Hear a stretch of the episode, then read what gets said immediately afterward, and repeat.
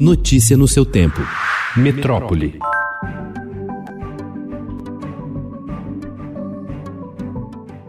O Ministério da Saúde planeja o começo da vacinação contra a Covid-19 no país em um evento no Palácio do Planalto, apesar de o próprio presidente Jair Bolsonaro afirmar que não pretende ser imunizado.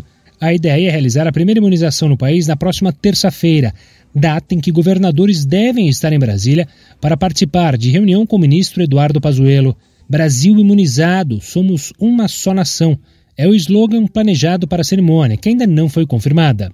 O Fundo de Investimento Direto Russo e a farmacêutica brasileira União Química informaram que vão solicitar ainda nessa semana a autorização da Anvisa para o uso emergencial da vacina russa contra a Covid-19, a Sputnik V, no Brasil. Segundo os desenvolvedores do imunizante, o RDIF e a União Química fecharam acordo para fornecer ao país 10 milhões de doses da vacina russa, que tem eficácia estimada em 91%. O Brasil vai precisar aplicar a Coronavac em praticamente toda a sua população apta a recebê-la para alcançar a imunidade coletiva e deter a circulação do novo coronavírus no país.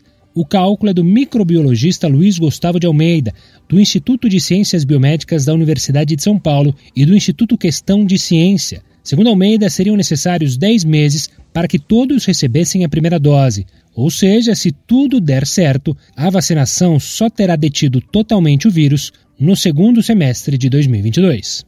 Cálculos com os dados brutos dos testes da Coronavac apontam uma eficácia diferente da taxa divulgada pelo Butantan, de 49,69% e não de 50,38%, como foi divulgado. Mas o método usado na conta está errado para o caso da Coronavac e não corresponde ao modelo definido pelo Butantan em seu protocolo de pesquisa para calcular a eficácia da vacina, disse ao Estadão o diretor médico de pesquisa clínica do Butantan, Ricardo Palácios.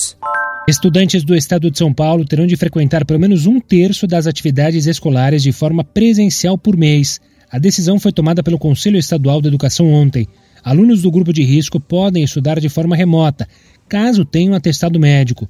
A obrigatoriedade de frequentar pelo menos um terço das aulas de forma presencial na escola vale para todos os níveis de ensino, do infantil ao fundamental, e para alunos das escolas estaduais e privadas do Estado. Também vale para alunos de escolas municipais de cidades menores, que não têm conselho municipal. O Conselho Estadual da Educação, porém, não legisla sobre o aval para abertura das escolas nos municípios. Isso fica a cargo das prefeituras. Notícia no seu tempo.